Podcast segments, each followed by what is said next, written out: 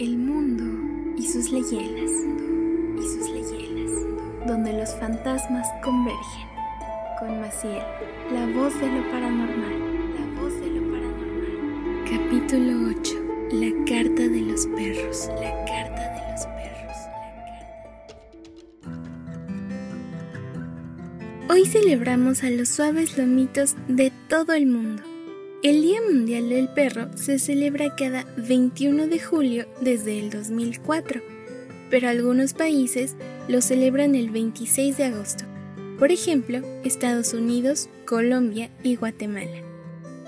Además de agradecer cada miligramo de amor que tu perrito te da, ayuda a los callejeritos y a los que sufren maltrato. Esta pandemia ha afectado muchísimo a los callejeros si quieres ayudarlos, esto es lo que puedes hacer. Cada que salgas a reabastecerte, lleva un poco de comida para perro o gato, también agua y ofrécelos a los callejeritos que atraviesen tu camino. Verás que te lo agradecerán muchísimo.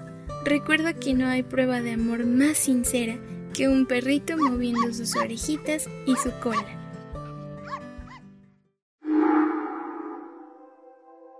¿Sabes cómo nació la fuerte amistad entre los perros y el hombre? Hace muchísimo tiempo, los hombres y los animales vivían juntos y en paz.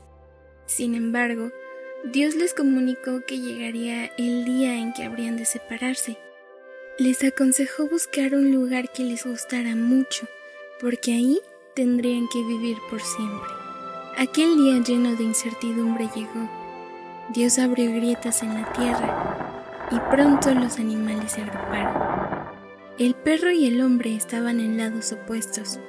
Sabían que el fin de su amistad estaba cerca. Pero antes de separarse por completo, el perro saltó sin importar el riesgo y desde entonces ha permanecido al lado de su fiel amigo. Seguro has escuchado que los perros guían a sus humanos para entrar al cielo, al Valhalla o al inframundo. Los canes, además de ser guías, son guardianes. Una leyenda española cuenta que un joven iba repartiendo invitaciones para su boda. De repente, tropezó con una calavera. Iba tan distraído que le dijo, Tú también quedas invitada, puedes venir a mi boda. Cuando regresó a casa, encontró un perro negro que lo miraba de manera extraña. Su madre le aconsejó que fuera a ver al cura y le contara lo que había pasado. El sacerdote le explicó lo que debía hacer. El primero en probar el banquete debía ser el perro. De lo contrario, sufriría un horrible castigo. Cuando el can terminó de comer, habló con el joven y le explicó que al haber pateado el esqueleto de su dueño, cometió una falta gravísima y la única manera de salvarse del castigo era siendo gentil con su perro. En ese momento se descubrió que los perros siguen vigilando los huesos de sus amos.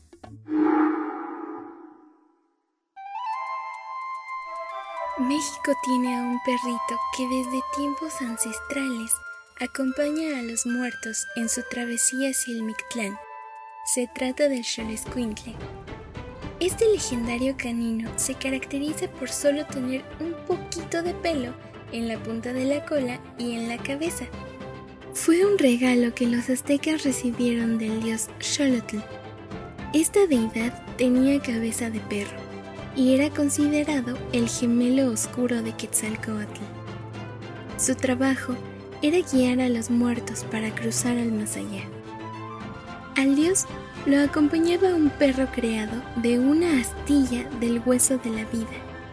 Los aztecas creían que el Xoloscuintle tenía poderes mágicos para cuidar a los vivos y guiar a los muertos al Mictlán.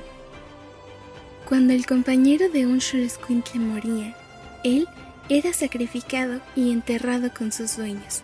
De esta manera, se acompañarían en su viaje al inframundo. Si alguien maltrataba a estos perritos, Charlotte no lo recibiría en sus dominios y su alma estaría condenada a vagar eternamente. Recuerda no maltratar a ningún animalito en general, porque ellos son almas puras e inocentes, y si eres malo con ellos, nadie te acompañará en tu viaje al mundo de los muertos.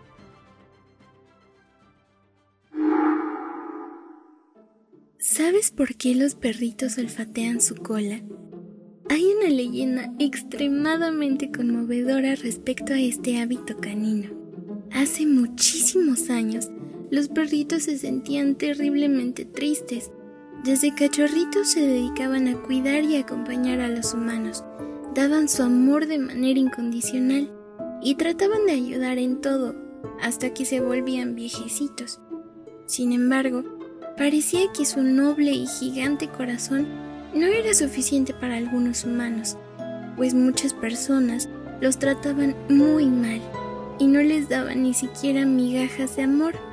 Un día se reunieron para poner fin a esta injusticia. Sabían que no podían defenderse solitos, así que decidieron pedirle ayuda al bueno y poderoso Tlaloc. Rápidamente pusieron patitas a la obra y le redactaron una carta al dios de la lluvia. El perro más viejo de todos la firmó con su huellita, pero todavía les faltaba algo. ¿Quién llevaría la carta a Tlaloc? Todos decidieron que el mejor para la tarea era un perro negro y musculoso, que además tenía un olfato sobrenatural.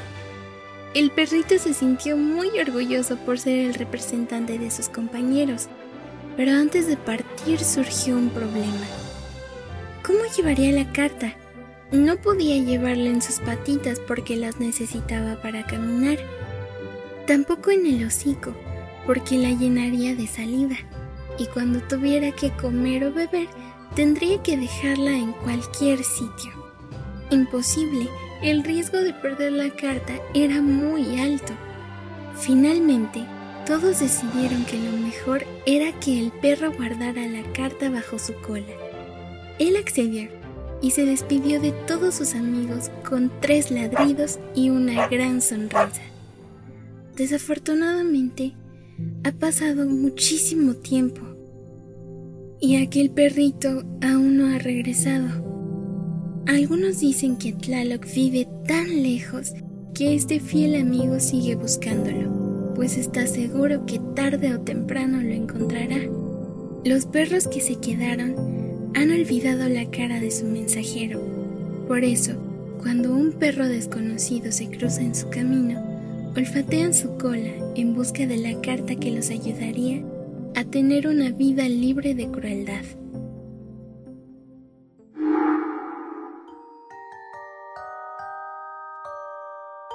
Espero que hayas disfrutado muchísimo las leyendas de hoy.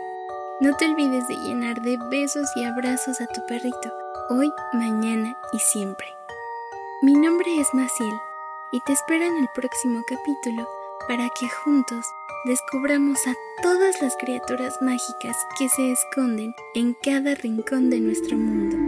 Porque recuerda, los fantasmas están en todos lados, están en.